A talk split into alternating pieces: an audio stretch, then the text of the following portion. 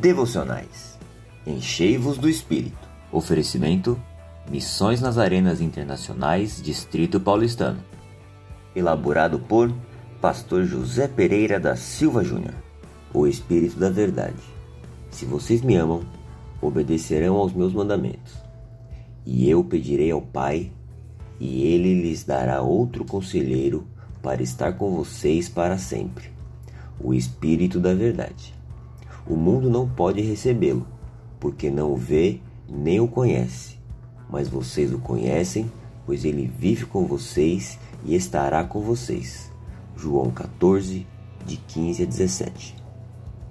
O Espírito Santo é derramado sobre os discípulos e não sobre o mundo. O discipulado inclui obediência e não pode ser desassociado dela. Os discípulos amam o Mestre e por isso obedecem. E é sobre filhos obedientes que o Pai derrama seu Santo Espírito. Isso é o favor de Deus sobre os seus, a presença do Pai sobre aqueles que lhe pertencem.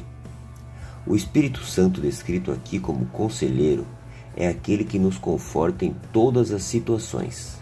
O para sempre do texto bíblico implica que no agir do Espírito Santo permeando nossas vidas em todas as circunstâncias, indicando presença divina nos dias de bonança e tempestade.